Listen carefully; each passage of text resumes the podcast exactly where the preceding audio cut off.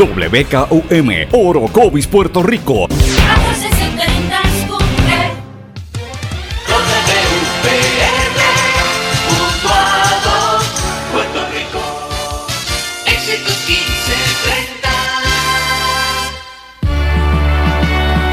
Transmite WEXS Patillas Guayama. XXX 61. Escuchas WMDB desde Fajardo, Puerto Rico, a través del 1480M y a través de www.el1480.net.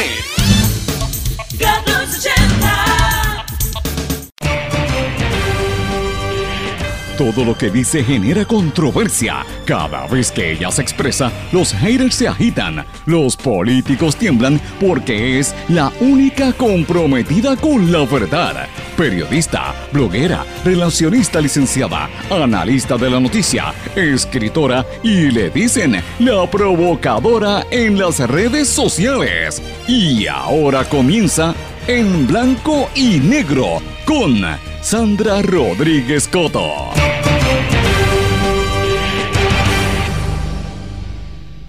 Bienvenidos a su programa en blanco y negro con Sandra. Hoy es viernes 13 de julio de 2018. Esta es nuestra edición número 58 por aquí, por la red informativa de Puerto Rico. Un saludo muy cordial a todos los que nos están sintonizando. Esta es Sandra Rodríguez Coto. Comencé con este audio de Guapa Televisión de mi amigo y hermano Normando Valentín mientras entrevistaba al breve, a Rafael Díaz Granado, el que fue brevemente director o presidente de la Autoridad de Energía Eléctrica. Y ustedes saben qué es lo que está pasando en Puerto Rico. Es algo bien sencillo y lo dijo el gobernador Ricardo Rosselló. Pero le quiero hablar de la importancia entonces de tener ese plan. Plan, plan, plan, plan, plan. Este es el plan para Puerto Rico. Plan, plan, plan. El plan para Puerto Rico. Este es el plan para el Puerto Rico. Esto es un arroz con trasero, por no decir la palabra soez, por respeto a todos ustedes que me están sintonizando. Nuevamente les digo, estamos en un momento increíble. Yo venía preparada para otras cosas, pero han sucedido tantas y tantas y tantas informaciones y tantas noticias en Puerto Rico en el día de ayer y en lo que va de día de hoy que he tenido que cambiar un poco el formato de este programa porque es increíble. Aquí arde Troya, es un caos lo que está pasando en Puerto Rico. Y cuando eso sucede, el gobernador está, ¿dónde? Al otro lado del mundo, en un viaje que su escolta llevaba hace más de una semana por allá en el Mundial de Fútbol. Y claro, todo el mundo tiene derecho a irse de vacaciones. Hey, la alcaldesa de San Juan está más tiempo fuera que aquí, es la realidad. Pero Estamos hablando del gobernador de Puerto Rico en una de las peores crisis que ha vivido este país en, últimos, en los últimos años. Así que vamos a comenzar con el día, con la discusión de los temas del día de hoy, que es una cosa increíble. A los amigos de las diferentes emisoras, sepan que he estado recibiendo sus mensajes. A los amigos de Éxitos 1530 en Utuado, me eh, recibí muchísimos, muchísimos mensajes ayer de por, por Facebook de gente todavía realmente gente pasando las de Caín porque están sufriendo mucho el embate de que todavía al día de hoy no tienen electricidad en su casa. A los amigos de X61 en Patilla también y a todos los de esa región del sureste, Patilla, Guayama, todos esos pueblos por allá, un saludo muy cordial, al igual que los de WMDD en Fajardo, 1480 en Fajardo. Y a los de Cumbre, pues bendito sea Dios. Tengan cuidado porque cada vez que digo algo, yo, Julito, Julito allá en, Cumbre se preocupa, pero mira, Julito, la situación en Puerto Rico está caótica.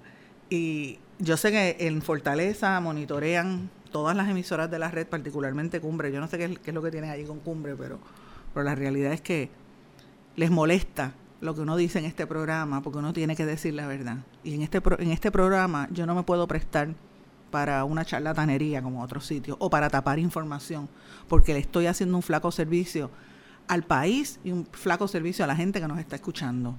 Por eso yo digo lo que siento y digo la verdad, y esto es un arroz con trasero, lo que está pasando en Puerto Rico, porque todavía el día de hoy hay cientos de personas, miles de personas sin servicio eléctrico.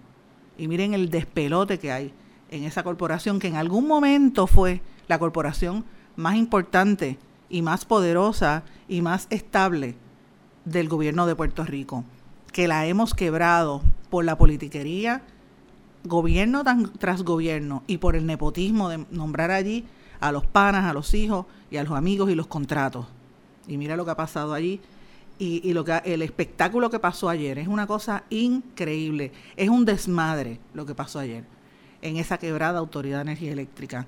Cada vez que pasaban las horas era una noticia y otra noticia y otra noticia. Este señor comenzó el día con la renuncia, ¿verdad? El, problema de energía eléctrica más reciente comenzó con la renuncia del que era director ejecutivo Walter Higgins, que ustedes saben que, que aquí se iba a ganar un escandaloso salario de 450 mil más bonos que llega, se le trepaba un millón de dólares. Una renuncia ahí más o menos porque se iba a quedar en la Junta. Y entonces nombran a Rafael Díaz Granado, un colombiano que lo traen, y él dice en varios medios de comunicación que era un sacrificio venir a Puerto Rico para ganarse 750 mil dólares al año. 750 mil dólares, ¿sabes lo que es eso? Que él y que ganaba 2 millones de dólares en, en, General Electric en Brasil. Si se ganaba los 2 millones de dólares, ¿por qué se fue? Eso es lo primero, no fue que lo votaron.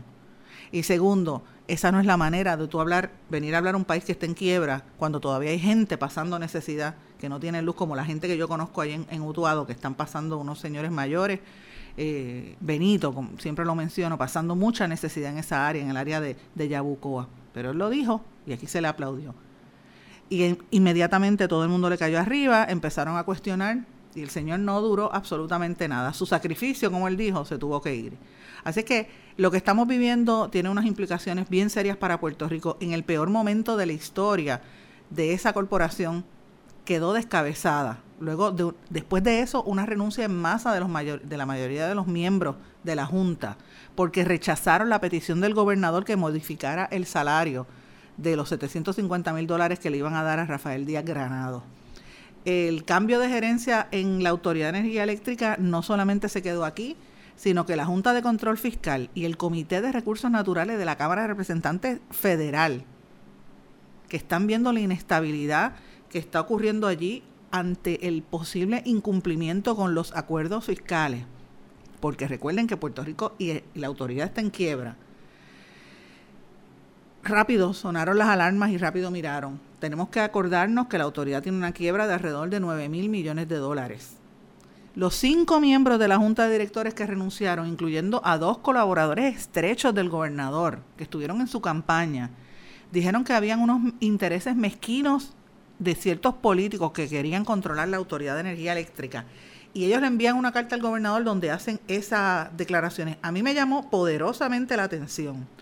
Unas declaraciones que han pasado un poquito por debajo del radar del alcalde de Bayamón, el amigo Ramón Luis Rivera, que dice, el y las voy a citar, el pueblo de Puerto Rico es rehén de intereses particulares aquellos que no quieren cambios en la Autoridad de Energía Eléctrica y los que quieren aprovecharse de la transformación que es necesaria en esa corporación. Los primeros ya los conocemos, aquellos que han vivido toda la vida de la autoridad y se resisten al cambio. Los segundos, sería interesante saber quiénes son los protagonistas y cabilderos que promueven empresas que podrían tener a su cargo los cambios necesarios en la Autoridad de Energía Eléctrica. Señores, este mensaje con el sello oficial del municipio de Bayamón, emitido por el alcalde, nos tiene que decir algo de lo que está ocurriendo al interior de la Autoridad de Energía Eléctrica y la renuncia en masa de esos miembros de la Junta. Cuestioné públicamente ayer si los miembros de la Junta que pertenecían al gobierno, eh, quiénes, esos miembros, quiénes miembros, eh, cuáles miembros de la Junta habían aprobado el salario de 750 mil que después el gobernador puso freno. Evidentemente ahí está Cristian Sobrino, ahí está otra serie de personas y no han querido dar declaraciones al respecto. Eh, todo el mundo quiere seguir la política que ha establecido esta administración de callarse la boca y no decir nada, como si el pueblo no tuviera derecho a enterarse. A raíz de esta situación, ¿verdad? Porque es que ayer fue una, eh, o sea, ayer en la tarde eso fue un, caos, una renuncia tras la otra y un, anuncio tras, tras, el otro. Eh, el gobernador, al ver la presión pública, empezó a pedir eh, desde el extranjero, porque él ya no estaba aquí, él está en la Copa Mundial de Fútbol, empezó a pedir las renuncias y empezó a hacer nombramientos. Nombró al presidente ejecutivo de la Autoridad de, de, Acueductos y Alcantarillados, Elías Díaz Atienza, y al ingeniero Ralph Crail como los dos únicos miembros que quedan en la Junta para integrarse a los dos que quedaban, que era María Palau y el director de AFAF, Cristian Sobrino. O sea, lo que ha habido ahí es un, cambio radical. los miembros que se fueron, que eran eh, Sgroy, el ayudante del amigo del gobernador Edwin Irizarry, Errol Díaz, eh, Nisha Desai y Díaz Granado, se dieron al poco tiempo de que el gobernador dijera, mira, si no están dispuestos a hacer los cambios, que renuncien. Y ellos renunciaron en masa. Entonces, al momento le preguntamos, ¿quién está, quién aprobó ese salario? Porque ese salario de 750 mil, alguien tenía que aprobarlo y nadie quiere decir nada. Entendemos que, el mismo eh, eh, Cristian Sobrino votó a favor de eso, que lo digan, que lo diga públicamente, el pueblo tiene que saber qué es lo que hay detrás. Y estas declaraciones del alcalde de Bayamón señalan a que hay una situación importante que se está ventilando. Señores, yo estoy investigando algo que hay por ahí. No puedo decir muchas declaraciones porque todavía me falta información. Tengo la idea, pero quiero corroborar para poder tirarlo al aire responsablemente. Pero estamos hablando de, de cientos de millones de dólares que se están manejando tras bastidores en, en la Autoridad de Energía Eléctrica, mientras todavía el día de hoy hay mucha gente sufriendo los embates del huracán María y no tienen el servicio. ¿Y ustedes se creen que, el gobierno federal no está mirando esto? Mire, el presidente del Senado había sugerido que destituyeran a los miembros de la Junta que hubiesen aprobado esos 750 eh, mil dólares de salario y ahora dice que va a investigar lo que pasó. En el Congreso, el Comité de Recursos Naturales que está eh, que preside Rob Bishop rápido dijo que iban a mirar qué está pasando. Él se mostró decepcionado con la actitud del gobernador y dijeron que están dispuestos a aprobar legislación para intervenir directamente a la Autoridad de Energía Eléctrica. En otras palabras, el Congreso, a través de Bishop, sabe, está diciendo que no cree en el gobernador. No cree en el gobernador. Y entonces después se quejan de los problemas que tiene Puerto Rico. Señoras, señoras y señores que me están oyendo en este programa en blanco y negro con Sandra. Estamos, yo creo que en uno de los peores momentos de la historia reciente, en Puerto Rico, porque esto es el comienzo acelerado de la debacle del gobierno de Ricardo Rosselló. Es indiscutible, es incuestionable y es la realidad. Ese era el plan que tenía el gobernador para Puerto Rico, destruir a Puerto Rico más de lo que ya estaba. Eso se lo dejo en sus manos, eso se lo dejo a su opinión. Y como dijo el gobernador... Pero le quiero hablar de la importancia entonces de tener ese plan. Plan, plan, plan, plan, plan. Vamos a una pausa y regresamos enseguida. No se retiren, el análisis y la controversia continúa en breve, en blanco y negro, con Sandra Rodríguez Coto.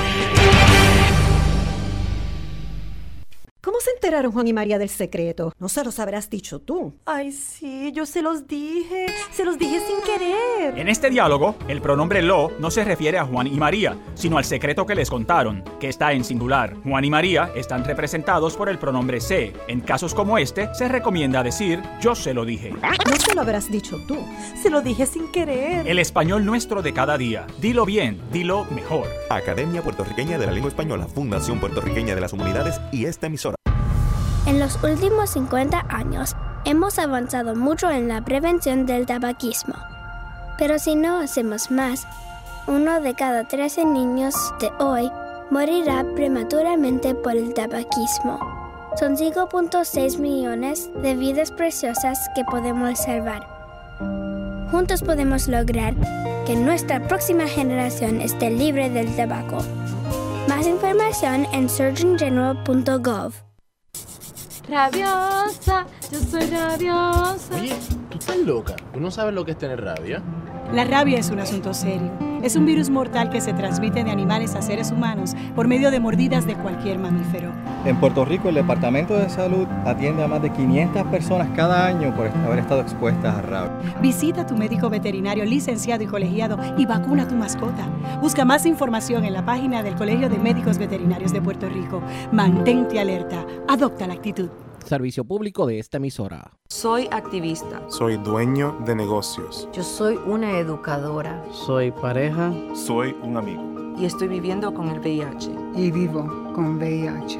Soy VIH positivo. Junto con más de un millón de personas infectadas en los Estados Unidos. No estamos solos. No estamos solos. No estamos solos. Detengamos juntos al VIH. Infórmese. Hágase la prueba. participem. El verbo avanzar tiene varias acepciones en el español general. Por ejemplo, ir hacia adelante. Pude avanzar entre la multitud. Transcurrir el tiempo o acercarse a su fin. Avanza la tarde y se alargan las sombras. Y progresar o mejorar. Rosa ha avanzado mucho en sus estudios. Pero en Perú y Puerto Rico, avanzar también tiene el sentido de darse prisa. Se están acabando los 30 segundos y tenemos que avanzar. Español puertorriqueño. Atrévete y dilo. Mensaje de la Academia Puertorriqueña de la Lengua Española, Fundación Puertorriqueña de las Humanidades y esta emisora. Por las cosas que nos pueden mantener seguros. Las que usamos todo el tiempo sin pensarlo. Las que aguardan en silencio a salvarnos la vida. Y ahora las que llevamos con nosotros a donde vayamos. Muchos dispositivos móviles ahora ofrecen alertas inalámbricas de emergencia, información en tiempo real de fuentes locales en las que confías. Con su sonido y vibración particular, estarás al tanto donde quiera que estés. Y ya regresamos con el programa de la verdad, en blanco y negro, con Sandra Rodríguez Coto. De regreso a En Blanco y Negro con Sandra. Vamos a tratar de comenzar esto en orden, porque es que después de la descarga con la que empecé, por el caos que estamos viviendo todos en este país, gracias al revolú que hay en energía eléctrica, no podemos olvidar que están pasando muchísimas otras cosas importantes que nos atañen a todos. Vamos a ir con los titulares de las noticias más importantes de Puerto Rico.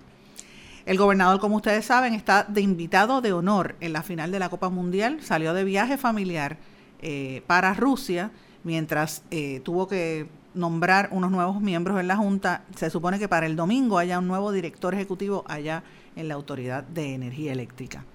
Los maestros de Puerto Rico radican demanda de 93 padres en contra del cierre de escuelas. Gobernador firma la ley de facturación justa durante las emergencias. Un informe interno hunde a FEMA en su respuesta a María. Admiten que hubo problemas de logística en la misión. Se le acaba la paciencia al monitor de la policía, Arnaldo Claudio, identificó serias deficiencias en el liderazgo y administración de esa agencia. Departamento de Salud celebran la cumbre del autobombo, se siguen alabando porque dijeron que trabajaron bien después del el huracán María.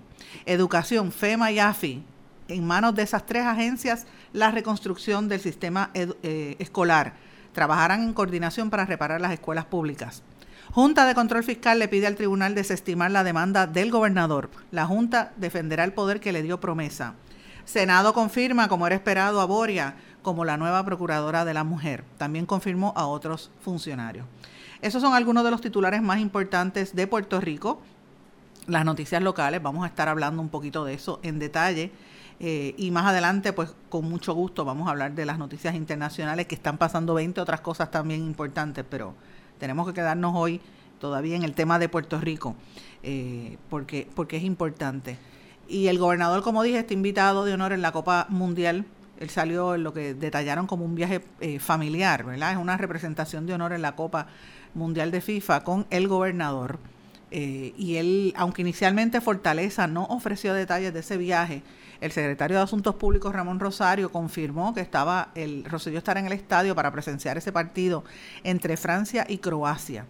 Es una invitación, según él, de honor que le hiciera el presidente de la FIFA, que estuvo recientemente aquí en Puerto Rico.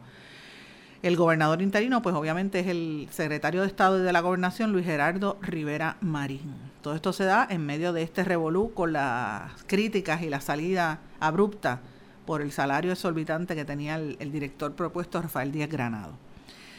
Pasando a otros temas, como dije, esto de FEMA es importante. Un informe interno publicado en el New York Times eh, revela que FEMA se hundió, básicamente. Tuvieron que admitir serios problemas de logística que no, no estuvieron preparados y que no sabían cómo atender la situación que dejó en Puerto Rico el huracán María. Esto lo reporta, como dije, el New York Times. Eh, la, y se dice, ¿verdad?, que la agencia federal subestimó la cantidad de comida y de agua que iban a necesitar para atender esta situación de emergencia y que se les hizo bien difícil traer más suministros a la isla. El informe también denota que los almacenes de FEMA en Puerto Rico estuvieron vacíos tras el paso del huracán, puesto que los suministros que se suponía vinieran para Puerto Rico se los llevaron para las Islas Vírgenes para atender la emergencia que pasó allí en Irma dos semanas antes. Según el reporte, la contestación inicial fue caótica y desorganizada. Estuvo plagada de problemas de logística que estiraron eh, la misión de proveer suministros a tiempo y fue el tiempo más lento, más largo en la historia de FEMA. En otras palabras, FEMA reconoce que tenía aquí un revolú. El informe además exhortó a los ciudadanos a no depender tanto de las agencias de gobierno para buscar las ayudas luego de un desastre.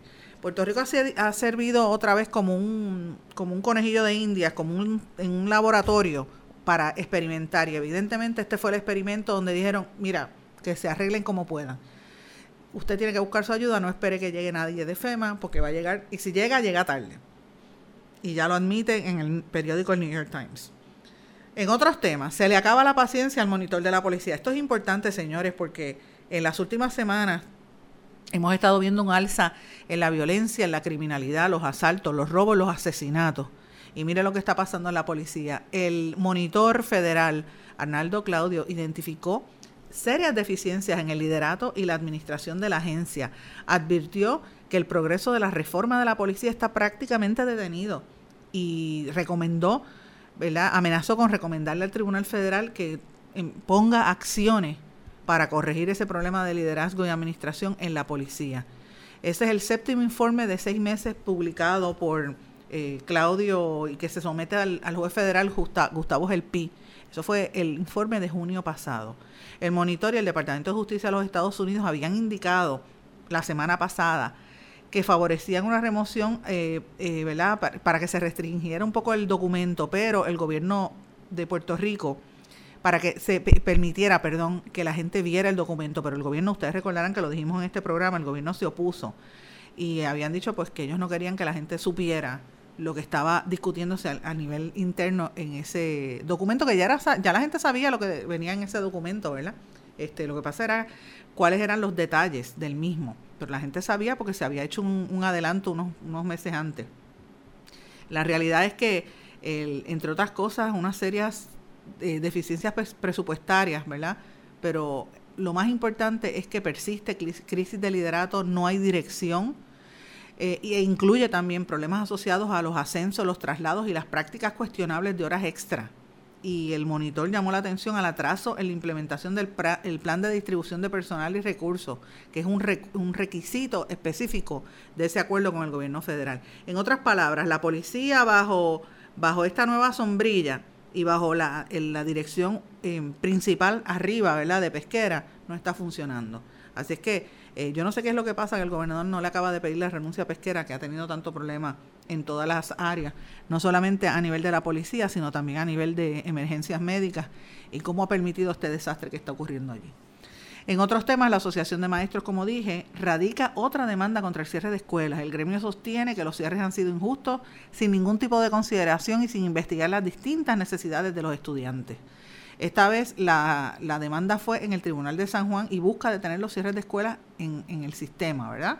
Ella, la, presidenta de la asociación, en un comunicado de prensa dijo que han tenido una avalancha de llamadas de padres y madres que sufriendo por el atropello del departamento porque van a las escuelas y no, no encuentran dónde... ¿verdad? dónde matricular a los nenes, o la escuela no está abierta, o le dicen que los nenes no van para allá, así que es un caos grande, y solicitó que el conjunto de políticas que utilizó el departamento para hacer los cierres de las escuelas se ha declarado ilegal porque el mismo no contempla los requisitos básicos de reglamentación sobre los derechos, no tiene ni la fecha, ni la firma, ni la base legal, que es un requisito indispensable para que las, las, personas, los niños puedan tener acceso a la educación. Son, son cierres injustos, según la presidenta de la Asociación de Maestros. Y siguiendo con el tema, porque ya estamos cerca al comienzo del semestre, eh, se anunció ayer que el Departamento de Educación, FEMA y AFI son las tres agencias que van a estar coordinando la reparación de los planteles. Y mira cuando lo vienen a decir a menos de un par de semanas a que empiece el semestre, qué cosa más brutal. Lo han dejado todo para el final. uno dice, Dios mío, es que, es que esto, esto es una cosa, yo no sé. Ese, si ese era el plan que tenía el gobernador, estamos fritos. Todo lo han dejado a último momento. Y no vengan a decir que es que estamos culpando al gobernador, que él heredó el caos. Sí, lo heredó, pero él sabía lo que venía. O lo sabía y se hizo loco, o es un incompetente y no lo sabe manejar. Yo no entiendo. ¿Cómo es posible que dejen esta preparación a pocas semanas antes de que empiece el semestre? La Agencia Federal para el Manejo de Emergencia, FEMA, asignará 142 millones de dólares para la restauración de 800 escuelas que van a estar abiertas en agosto y para mitigar el daño que tuvieron después del paso del huracán. Esas son lo que le llaman las escuelas receptoras, que recibirán alumnos de los planteles que estuvieron cerrados. Y se prevé que las labores, las labores culminen antes del inicio del semestre. Eso lo dijo la secretaria Julia Kelleher y que hay que adelantar los, los trabajos, ¿verdad? FEMA asignó los fondos, luego Educación será cargo de identificar las, las prioridades de cada plantel. Eh, los fondos que llegarán a la isla serán usados primero para resolver problemas apremiantes como filtraciones en los techos, mitigación de hongos, reparaciones de baños y comedores escolares, acondicionamiento de salones y construcción de rampas. Eso lo dijo el director de AFI, Eduardo Rivera. También se va a usar para remover asbestos y plomo de estructura y para eso van a adquirir unos vagones que van a ponerlos alrededor de las escuelas para que sirvan de, de salones y oficinas en lo que arreglan los salones. Yo, la pregunta es, ¿por qué no hicieron esto en el verano? ¿Y a qué escuelas es y por qué? ¿Y por qué siguen insistiendo en cierre de escuelas si tienen tanto problema con esos planteles?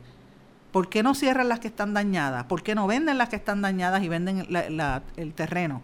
Pues no, esas son las preguntas que no contestan y no las quieren contestar porque no, no permiten conferencias de prensa, no permiten entrevistas para proteger porque quieren proteger eh, a, la secretaria de Educación de, la, de contestar preguntas que la gente se, se hace. Y es, en otras palabras, una manera de ocultar la información al pueblo. La Junta de Control Fiscal le pidió al tribunal desestimar la demanda del gobernador. Ustedes saben que el gobernador y también la, la, Asamblea Legislativa radicaron demandas contra la Junta. Pues la Junta ya respondió y dijo, presentó una moción de desestimación a la demanda que presentó el gobierno de Puerto Rico bajo título 3. Va a haber una vista el próximo 25 de julio de esto en San Juan. Y como era de esperarse, en otro tema, el Senado confirmó a Lercy Boria como la nueva procuradora de, la mujer. Eh, confirmaron otros, otros funcionarios en otras agencias, pero este fue el, el caso más, más dramático porque estaba interina la ex procuradora Carmen Lebrón González, ¿verdad? Eh, y entonces, pues, hay unos señalamientos y unas preguntas, más que nada, a esta joven Lercy Boria, que por cierto, yo creo que es la única eh, miembro del gabinete eh, cercano al gobernador que es negra. No, yo no había visto más nadie en el gobierno que fuese así. Así que, y mujer, me alegro por, me alegro por la representación. Hay que ver si de verdad ya se siente eh, parte de la raza negra, porque también hay gente que lo niega, pero la realidad es que por lo menos hay un token ahí en el gobierno, el resto son todos como siempre blancos. Perdón el comentario, pero tengo que hacerlo, en la realidad. Ella, hay unos señalamientos serios en cuanto a, a, las ejecutorias de ella, lo que dejó en, en la ACA, porque no ha habido una explicación sobre eso. Y más que nada, también el tema de cuál es la postura de ella en cuanto al caso de hostigamiento y el conocimiento, la investigación que estaba haciendo la Procuraduría por el caso de hostigamiento en la compañía de turismo, que en, Fortaleza están tratando de empastelarlo y cubrirlo.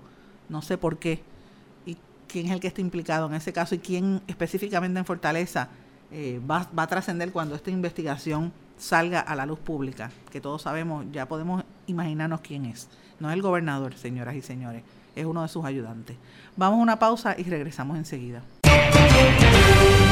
No se retiren, el análisis y la controversia continúa en breve, en blanco y negro, con Sandra Rodríguez Coto. Enteraron Juan y María del secreto? No se los habrás dicho tú. Ay, sí, yo se los dije. Se los dije sin querer. En este diálogo, el pronombre lo no se refiere a Juan y María, sino al secreto que les contaron, que está en singular. Juan y María están representados por el pronombre se. En casos como este, se recomienda decir yo se lo dije. No se lo habrás dicho tú. Se lo dije sin querer. El español nuestro de cada día. Dilo bien, dilo mejor. Academia Puertorriqueña de la Lengua Española, Fundación Puertorriqueña de las Humanidades y esta emisora. En los últimos 50 años hemos avanzado mucho en la prevención del tabaquismo. Pero si no hacemos más, uno de cada 13 niños de hoy morirá prematuramente por el tabaquismo. Son 5.6 millones de vidas preciosas que podemos salvar. Juntos podemos lograr que nuestra próxima generación esté libre del tabaco. Más información en surgeongeneral.gov. Rabiosa, yo soy rabiosa. Oye, tú estás loca. ¿Tú no sabes lo que es tener rabia? La rabia es un asunto serio. Es un virus mortal que se transmite de animales a seres humanos por medio de mordidas de cualquier mamífero. En Puerto Rico, el Departamento de Salud atiende a más de 500 personas cada año por haber estado expuestas a rabia. Visita a tu médico veterinario licenciado y colegiado y vacuna a tu mascota. Busca más información en la página del Colegio de Médicos Veterinarios de Puerto Rico. Mantente alerta. Adopta la actitud. Servicio público de esta emisora. Soy activista. Soy dueño de negocios. Yo soy una educadora. Soy pareja. Soy un amigo. Y estoy viviendo con el VIH. Y vivo con VIH. Soy VIH positivo. Junto con más de un millón de personas infectadas en los Estados Unidos. No estamos solos. No estamos solos. No estamos solos. Detengamos juntos al VIH. Infórmese. Hágase la prueba. participe. El verbo avanzar tiene varias acepciones en el español general. Por ejemplo, ir hacia adelante. Pude avanzar entre la multitud. Transcurrir el tiempo o acercarse a su fin. Avanza la tarde y se alargan las sombras. Y progresar o mejorar. Rosa ha avanzado mucho en sus estudios. Pero en Perú y Puerto Rico, avanzar también tiene el sentido de darse prisa. Se están acabando los 30 segundos y tenemos que avanzar. Español puertorriqueño. Atrévete y dilo. Mensaje de la Academia Puertorriqueña de la Lengua Española, Fundación Puertorriqueña de las Humanidades y esta emisora. Por las cosas que nos pueden mantener seguros. Las que usamos todo el tiempo sin pensarlo. Las que aguardan en silencio a salvarnos la vida. Y ahora las que llevamos con nosotros a donde vayamos. Muchos dispositivos móviles ahora ofrecen alertas inalámbricas de emergencia, información en tiempo real de fuentes locales en las que confías. Con su sonido y vibración particular, estarás al tanto donde quiera que estés. Y ya regresamos con el programa de la verdad, en blanco y negro, con Sandra Rodríguez Coto.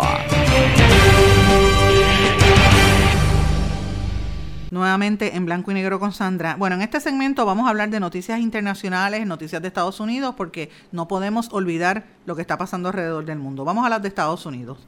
El gobierno de los Estados Unidos apelará a la fusión entre ATT y Time Warner. Eso lo anunció eh, el gobierno, el Departamento de Justicia, llevará el caso al Tribunal de Apelaciones del Circuito para el Distrito de Columbia en Washington. Presidente Trump publica una carta de Kim Jong-un, el de Corea, y presume que ha habido un gran avance en el diálogo para el diálogo bilateral después de la cumbre de, ambos países, sobre todo para la, la cuestión de la desnuclearización en Corea del Norte. Por otro lado, el presidente provoca una sesión de emergencia en la OTAN con una diatriba sobre los gastos militares y las expresiones que hizo al final al dirigirse a la canciller alemana Angela Merkel diciéndole por su nombre de pila, tú Angela, tienes que hacer algo al respecto ha provocado una serie de, problemas entre los países europeos.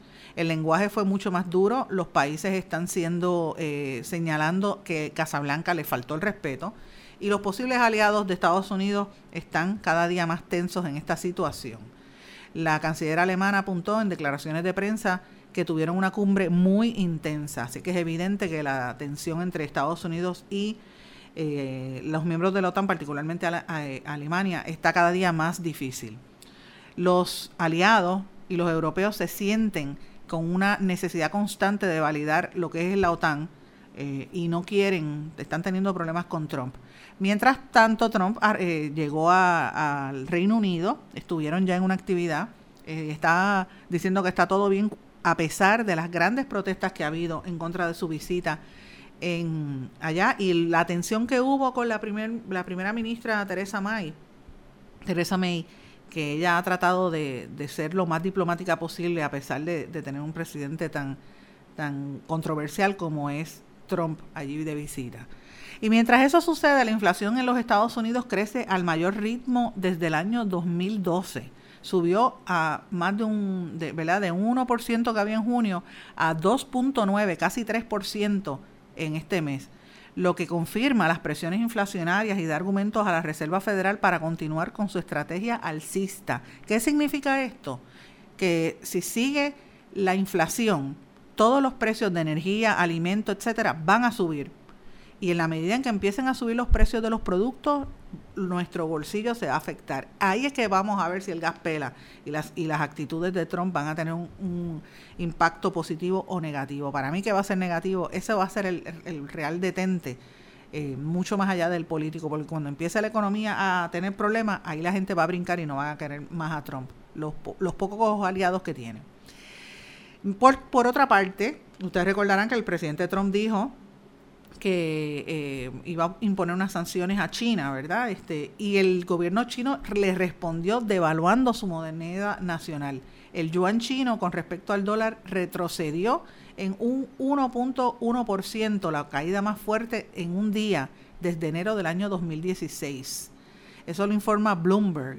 Y, y obviamente el regulador financiero chino había abogado por mantener la estabilidad de la moneda local y no usarla como un arma en la guerra arancelaria contra los Estados Unidos. Los economistas en los Estados Unidos ya están diciendo que hay que tener cuidado. Un economista, particularmente de la Universidad de Yale, dice que Estados Unidos se encamina a perder esa guerra comercial con China porque Estados Unidos depende de China como fuente de productos de precios bajos, con las, eh, como no solamente para la compra de productos, sino también para la compra de sus bonos del tesoro. Eso lo dijo el economista Stephen Roach. En otras palabras, eh, Trump está sacando pecho y haciendo ¿verdad? alarde de que va a imponer estas sanciones a China y que tiene el poder y no se da cuenta del poder económico de ese monstruo que es China, de, lo grande que es esa nación. Y ya los economistas están advirtiendo que esto va a tener un impacto en los bonos y en la compra de productos para los Estados Unidos. Todo va a subir. Eh, Trump, como ustedes saben, había impuesto, había dicho que iba a imponer sobre 500 mil millones de dólares en, en alzas a los productos chinos, en los aranceles de los productos chinos y pues ya tienen una lista nueva de los productos que, van a empezar a cobrarle más alto. Así que la situación está bien tensa. Y en América Latina y el resto del mundo, obviamente, también están ocurriendo cosas que yo creo que debemos estar mirando acá en Puerto Rico. Como digo, en Nicaragua la situación está cada día más tensa. Ayer en la tarde miles de nicaragüenses marcharon por las calles de Managua para exigir la salida de Daniel Ortega del poder en el primero de tres días de protestas públicas contra el gobierno tras 86 días de una crisis que ha dejado al menos 351 personas muertas. Esta marcha denominada Juntos Somos un Volcán, convocada por la opositora Alianza Cívica por la Justicia y la Democracia, se demanda desde ahí la dimisión de Ortega, a quien responsabilizan por las muertes de esas 351 personas. Es una situación bien lamentable y esto va a exacerbar el tema de la emigración en Nicaragua denuncian el secuestro de cinco jóvenes a manos de paramilitares. El movimiento 19 de abril en el norte de Nicaragua denunció que un grupo de policías y paramilitares secuestró a cinco jóvenes que hacía varias semanas participaron en manifestaciones contra Daniel Ortega. Oigan, miren cómo está la situación. Eh, y, ya está el gobierno actuando. Un país que había, uno pensaba que había superado todos esos problemas de, la guerra de los años 80. Eh, miren lo que está volviendo a suceder. Y aquí en Puerto Rico, bien gracias, todos estos que, que apoyan a Ortega, sobre todo del, independentismo, no han dicho nada. Yo no sé qué ha dicho Rubén Berrido, si algo al respecto, que siempre salen fotos con él.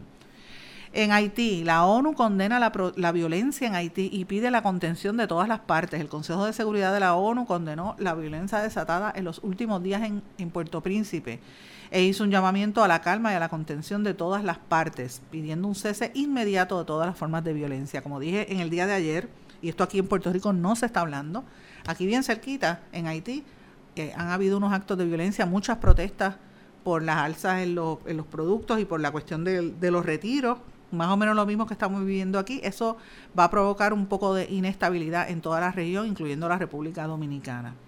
Cambio climático. En Colombia entrega a la ONU su ratificación del acuerdo de país sobre el cambio del clima. Eso fue un acuerdo que ustedes recordarán, Estados Unidos se retiró de dicho acuerdo, pero ya Colombia está firmando. Eh, por otra parte, las relaciones Colombia y Venezuela, la canciller Holguín rechaza la amenaza de un diputado venezolano de atacar a Colombia. La canciller colombiana María Ángela Holguín rechazó las declaraciones del diputado venezolano Pedro Carreño, quien planteó atacar a Colombia si Estados Unidos invade Venezuela. ¿Ok? En otras palabras, si hay una invasión real como se está rumorando que va a ocurrir en Venezuela, toda esa región también se va a desestabilizar y tenemos que estar atentos a lo que ocurre allí. En México identifican a cinco de los seis cuerpos hallados en un coche en el centro de México, un carro que estaban, aparecieron muertos allí, los identificaron. Así que esas son algunas de las noticias importantes eh, que están ocurriendo en todo el mundo. A mí me llama mucho la atención lo que está pasando en la OTAN. Eh, el gobierno de los Estados Unidos, Trump, ha estado eh, jactándose, ¿verdad?, de que Estados Unidos se puede retirar de, esa organización del Tratado del Atlántico Norte, porque le está costando mucho dinero. Y para ponerlos un poquito en perspectiva, eh, la presencia de Estados Unidos en Europa es amplia. Como me parece que les mencioné ayer, hay 65.547 militares en servicio activo por allá. Están presentes en 17 países en Estados Unidos, Estados Unidos, perdón, en Europa, toda la Unión Europea. Estados Unidos también tiene 42 bases militares por allá y tiene sobre 9.000, casi 10.000 edificios que le pertenecen al ejército. Esto lo dijo el mando europeo de los Estados Unidos del Departamento de la Defensa.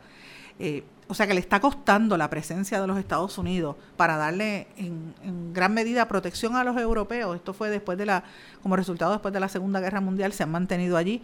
Alemania, por ejemplo, es un sitio donde hay una de las principales bases de los Estados Unidos eh, y muchos puertorriqueños van a Alemania, viven en Alemania, los, los mandan allá este, puertorriqueños que son militares.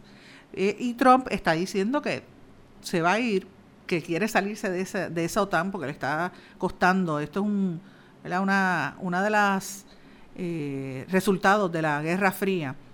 Y, y, ellos lo que quieren es retirarse o decir que tienen que aportar más, más los otros países. Eh, Estados Unidos, ¿verdad? La política de Trump es una política muy disruptiva.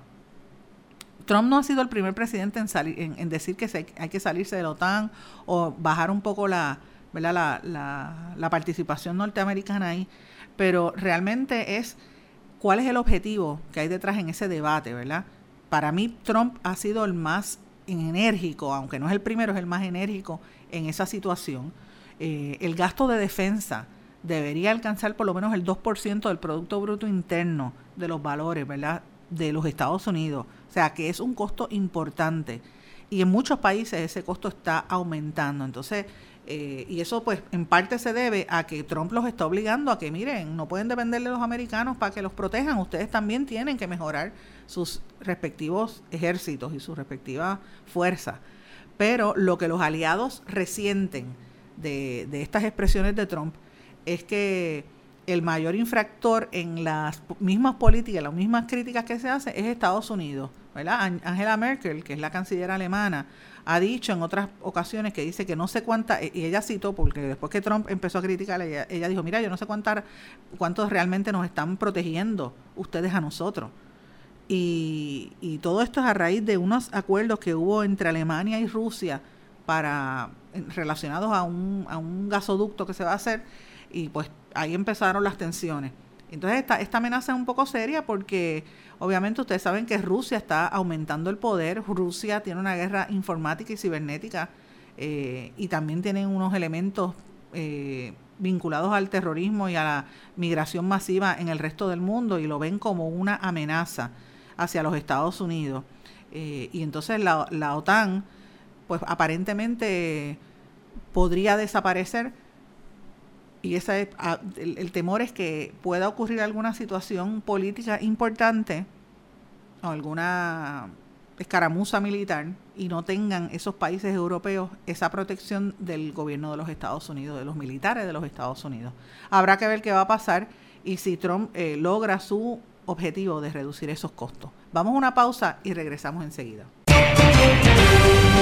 No se retiren, el análisis y la controversia continúa en breve, en blanco y negro, con Sandra Rodríguez Coto. Enteraron Juan y María del secreto? No se los habrás dicho tú. Ay, sí, yo se los dije. Se los dije sin querer. En este diálogo, el pronombre lo no se refiere a Juan y María, sino al secreto que les contaron, que está en singular. Juan y María están representados por el pronombre se. En casos como este, se recomienda decir yo se lo dije. No se lo habrás dicho tú.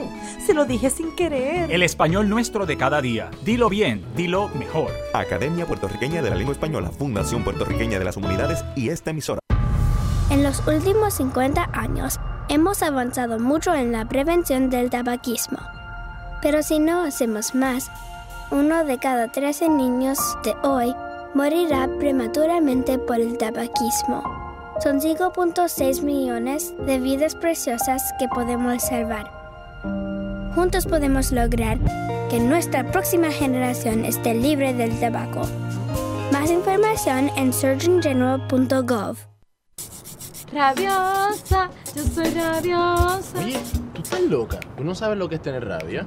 La rabia es un asunto serio. Es un virus mortal que se transmite de animales a seres humanos por medio de mordidas de cualquier mamífero. En Puerto Rico, el Departamento de Salud atiende a más de 500 personas cada año por haber estado expuestas a rabia. Visita a tu médico veterinario licenciado y colegiado y vacuna a tu mascota. Busca más información en la página del Colegio de Médicos Veterinarios de Puerto Rico. Mantente alerta. Adopta la actitud. Servicio público de esta emisora. Soy activista. Soy dueño de negocios. Yo soy una educadora. Soy pareja. Soy un amigo. Y estoy viviendo con el VIH. Y vivo con VIH. Soy VIH positivo. Junto con más de un millón de personas infectadas en los Estados Unidos. No estamos solos. No estamos solos. No estamos solos. Detengamos juntos al VIH. Infórmese. Hágase la prueba. participem.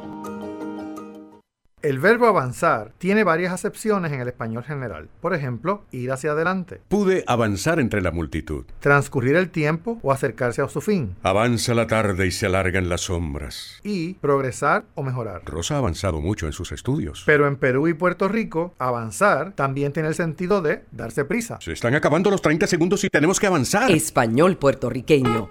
Atrévete y dilo. Mensaje de la Academia Puertorriqueña de la Lengua Española, Fundación Puertorriqueña de las Humanidades y esta emisora. Por las cosas que nos pueden mantener seguros. Las que usamos todo el tiempo sin pensarlo. Las que aguardan en silencio a salvarnos la vida. Y ahora las que llevamos con nosotros a donde vayamos. Muchos dispositivos móviles ahora ofrecen alertas inalámbricas de emergencia, información en tiempo real de fuentes locales en las que confías. Con su sonido y vibración particular, estarás al tanto donde quiera que estés. Y ya regresamos con el programa de la verdad, en blanco y negro, con Sandra Rodríguez Coto. De regreso a esta parte final de En Blanco y Negro con Sandra. Bueno, tengo que volver a Puerto Rico y hablar un poco de la cumbre del autobombo, la fiesta diciendo, echándosela, jactándose de que fueron los mejores que hizo ayer el Departamento de Salud, la epidemióloga del Estado y todos los componentes de salud del gobierno. Mientras el gobernador estaba eh, dándose buena vida, ¿verdad? Eh, montándose en un avión para irse para, Rus, para irse para Rusia de vacaciones, mientras aquí está el caos en energía eléctrica, la gente de salud diciendo, dándose golpes en el pecho de que trabajaron bien durante el huracán. Yo le pregunto usted que me está oyendo, ¿usted cree que el Departamento de Salud trabajó bien? Cuando aquí hubo muertes que todavía al día de hoy no se han confirmado. ¿Cómo fue ese proceso? ¿Cómo fueron las estadísticas? Cuando aquí hubo eh, una epidemia, ¿verdad? Hubo brotes, debo decir, de leptospirosis. ¿Qué pasó allí? No se ha dicho nada. Y el secretario de Salud, eh, Rafael Rodríguez Mercado, que a mí el nombre no me lo conozco porque el hombre nunca aparece, comienza una nota que publica el Centro de Periodismo Investigativo diciéndole a la prensa, yo espero que la prensa diga la verdad porque ustedes tienen la información que pedirla. Y junto al secretario de, de Salud estaba el relacionista, el colega Peter Quiñones, a quien conozco hace más de 25 años. Peter Quiñones es una persona seria, lo respeto y me da pena que tenga que estar bajo un charlatán como este secretario de Educación, porque eso es lo que es, un charlatán, que le dice esas expresiones al reportero del Centro de Periodismo Investigativo, cuando el Centro de Periodismo ha tenido que demandar en los tribunales al gobierno por falta de información. Lleva más de un mes pidiendo el plan de respuesta del gobierno a las emergencias, eh, el plan de las bases de datos de mortandad de Puerto Rico antes y después de la tormenta. Y están pidiendo también los, todos los casos que se dieron de positivo en aquellas pruebas rápidas de leptospirosis. Ustedes recordarán después del huracán que empezaron a hablar de ese tema. Y nadie las ha querido entregar. Y ese secretario tiene la desfachatez de decirle eso a periodistas, señores. Esto es, una cosa, o sea, las faltas de respeto es, es, inconcebible, es impensable. Yo pienso que en parte se debe a que no ha habido una solidaridad de parte de los periodistas como gremio los periodistas tienen que exigir más y yo creo que los medios corporativos de San Juan, principalmente los periódicos, tienen que salir en defensa de estos periodistas y exigir esta información, porque tenemos que saber la verdad. O sea, usted tiene que saber qué fue lo que pasó. ¿Cuánta gente se contagió de, leptospirosis? ¿Hubo muertes a causa de eso? Más allá de la uno o dos que salieron en la prensa porque los periodistas preguntaron, ¿qué dice el gobierno? Pues no. Lo que hicieron fue esta cumbre de preparación y respuesta ante emergencias y desastres. Y en toda la, a lo largo de toda la actividad, el secretario hablando de que ellos lo hicieron bien, de que Puerto Rico puede dar cátedra, después la, este, Carmen de Seda, la, epidemióloga del Estado, que no, dio cara en esas primeras dos semanas del huracán y que no me venga a decir que, estoy mintiendo porque yo fui la que estaba al aire cuando eso pasó. Ella no dio cara. y ahora está diciendo que hizo un excelente trabajo y que ellos le pueden dar cátedra al CDC en el manejo del Zika y de todo este tipo de cosas. Y miren, esto de verdad que es una es un, es un despelote, es un, es un relajo lo que hay aquí en Puerto Rico, no se respeta la dignidad del ser humano y la inteligencia de este pueblo. Es como si el pueblo no importara. Entonces, eh, ¿qué se ha informado del proceso? Tiene que ir el Centro de Periodismo Investigativo y CNN a investigar uno por uno los casos y demandar en los tribunales para que entonces le den información a los documentos que se supone que el pueblo sepa. Y usted tiene que enterarse de lo que pasó para que usted sepa cómo prepararse para los próximos eventos y cómo evitar problemas, pero no. El secretario de Salud, la epidemióloga del Estado y todos siguen en una cumbre de autobombos, una cosa increíble. Y yo esto me pone a pensar lo que pasa en otros países. Miren, en México acaba de venir esta elección tan fuerte donde ganó Andrés Manuel López Obrador, López Obrador. Parte de lo que él prometía era romper con el cambio, romper con, con las estructuras, y sorprendió muchísimo esas elecciones. Él logró unas alianzas y, sacó el estatus, sacó el poder. Miren, eso es lo que está pasando. La gente se harta. Ya la gente está harta de que todos los gobiernos, gobierno tras gobierno, sigan mintiéndole al país. En este caso en particular, donde estamos hablando de tantas vidas humanas, no den la información correcta después del paso del huracán. Esto no, esto es impensable y que no se, no se sorprendan que en Puerto Rico pase algo así y venga alguien que nadie se espere. Bueno, en las últimas elecciones apareció Alexandra Lúgaro, que nadie sabía quién era, era nueva, vino independiente y se convirtió en la tercera fuerza electoral en el país. Es evidente que hay una necesidad y que el pueblo está buscando otras cosas, porque para votar por alguien que no estaba en un partido, esa es una evidencia fehaciente. Y cuando uno ve jefes de agencia que mienten tan descaradamente como este secretario de, salud, eh, y la epidemióloga del Estado, pues no queda de otra que pensar que, eso es lo que va a pasar aquí. La gente ya se cansó. Y hablando de prensa y gobiernos y, situaciones eh, extraordinarias, en Perú, mire lo que está pasando en Perú. La Fiscalía de Perú exige a, periodistas revelar quién, le, quién es su fuente, quién le entregó unos audios. La Fiscalía del Control Interno le exigió a un, al programa de, un, programa eh, cibernético, un medio cibernético que se llama Panorama, revelar quién le entregó los audios difundidos en los últimos días que comprometen a jueces e integrantes del Consejo Nacional de la Magistratura. En los oficios remitidos en esta semana se pide a ambos a los medios de comunicación entregar el material sin editar y le otorgan un plazo de tres días para hacerlo el panelista de este medio dijo que quiere decir que la van a, realmente van a mandar copias, de lo contrario pues pueden incurrir en delito. ¿Qué está pasando? Miren, en Perú los periodistas han tenido que hacer como está tratando de hacer aquí el Centro de Periodismo Investigativo, de irse por otros ángulos y conseguir información. Y el nivel de corrupción es tan grande que los mismos agentes del gobierno le están dando, como hace la fuente, información. Le dieron unos audios que comprometen a jueces Y entonces ahora el Poder Ejecutivo y el Poder Judicial está en contra del medio. Eso es para que usted vea cómo opera la libertad de prensa. En Puerto Rico está pasando exactamente lo mismo. El Centro de Periodismo y muy, muy poquitas instituciones hemos solicitado información oficial al gobierno después del paso del huracán. Y el gobierno se, se niega a darla. Bueno, no quiso decir la cantidad de muertes y todavía se sostiene la, la, la cantidad oficial, son 64 hasta el día de hoy, cuando todo el mundo sabe que hemos hecho, eh, se han hecho evidentemente muchísimas expresiones y muchísimas cosas, como el, el acto aquel de, de, poner los zapatos, que la gente llevaba voluntariamente los zapatos de los muertos y había más de 5.000 allí reunidos de gente que llevaba zapatos de sus familiares, imagínense. La prensa tiene que hacer este tipo de cosas y el gobierno no puede seguir tapando información en, algunos países como América Latina empiezan a ir en contra de la prensa, pero no se crean que esto es exclusivo de allá. Aquí en Puerto Rico ha pasado en el, en el pasado y se han tratado de hacer medidas legislativas para, para limitar el acceso del periodista a buscar información y más que nada eso afecta al, al ciudadano porque no recibe la información correcta. Y entonces esto lo traigo entonces y lo ato a lo que está pasando en Estados Unidos. Y ustedes dirán, bueno, ¿qué tiene que ver una cosa con la otra? Pues miren, en Estados Unidos como portestandarte, ¿verdad? Nos pasa en todos los países, aquí también. Ante la ausencia de medios grandes que tengan el, el ímpetu y el deseo y la valentía de hacer investigaciones, que ya en Puerto Rico no se está haciendo, lo tienen que hacer grupos pequeños. Mucha de la información trasciende, ¿dónde? En las redes sociales. En las redes sociales es donde tú puedes dar a conocer información, eh, revelas, datos y más que nada esto mueve, esto crea movimientos sociales.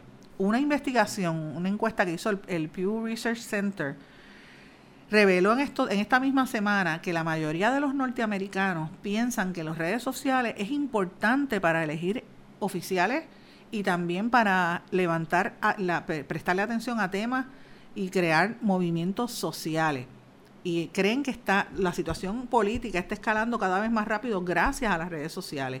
Temas, por ejemplo, la división, el racismo, la cuestión de los hispanos y los negros, cuando los, atacan, cuando los agreden, como pasó esta semana con, con el, eh, el caso de la puertorriqueña en Chicago, que vino un hombre y, la agredió, el policía tuvo, el policía que no actuó tuvo que, que renunciar y ayer le radicaron cargos racistas al, al, blanco, al señor ese que vino a insultar a la puertorriqueña. ¿Y cómo salió esto? En un video que pusieron en las redes sociales. Lo mismo sucede con los casos cuando hay eh, disparos o ataques a los negros por, por cuestiones raciales.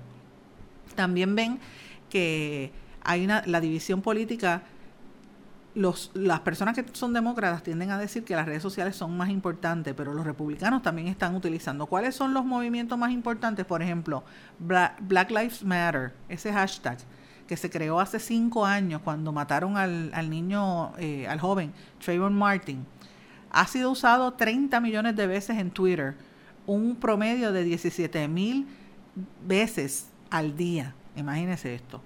El hashtag MAGA eh, se ha usado, que se utilizó en las elecciones, 205 mil veces. Y el hashtag MeToo, que es el de las mujeres por la cuestión del, del, hostigamiento sexual, se usa aproximadamente 61.900 veces por día. Esto es lo mismo cada vez que se surge una, un hashtag como yo no soy Charlie, cuando hubo los ataques de, de Charlie Hebdo en Francia en el 2015. En otras palabras, las redes sociales nos pueden ayudar a, crear conciencia de la situación. Y a mí me parece que debería gestarse un, un, hashtag o una situación ahora mismo en Puerto Rico donde diga, eh, basta ya de este pillaje y basta ya de este relajo. Si a ustedes les parece que eso está correcto, pónganlo en las redes sociales, yo, yo me voy a encargar de darlo a conocer. O denme idea y yo, yo lo pongo en las mías. Así que con mucho gusto le voy a hacer caso. Presten atención, invéntense un hashtag, me lo envían y yo me voy a encargar de decirlo aquí en el programa. Con esto termino el programa de esta semana. Les deseo un buen fin de semana. Eh, vengo con de, información, no quiero revelar mucho, pero voy a estar fuera de Puerto Rico haciendo información eh, y buscando noticias en otros sitios y voy a transmitir desde allá, así que estén atentos. Eh, pero por lo pronto que pasen buen fin de semana. ¿Se quedó con ganas de más? Busque a Sandra Rodríguez Coto en las redes sociales o acceda a en blanco y porque a la hora de decir la verdad solo hay una persona en la cual se puede confiar. Sandra Rodríguez Coto en blanco y negro.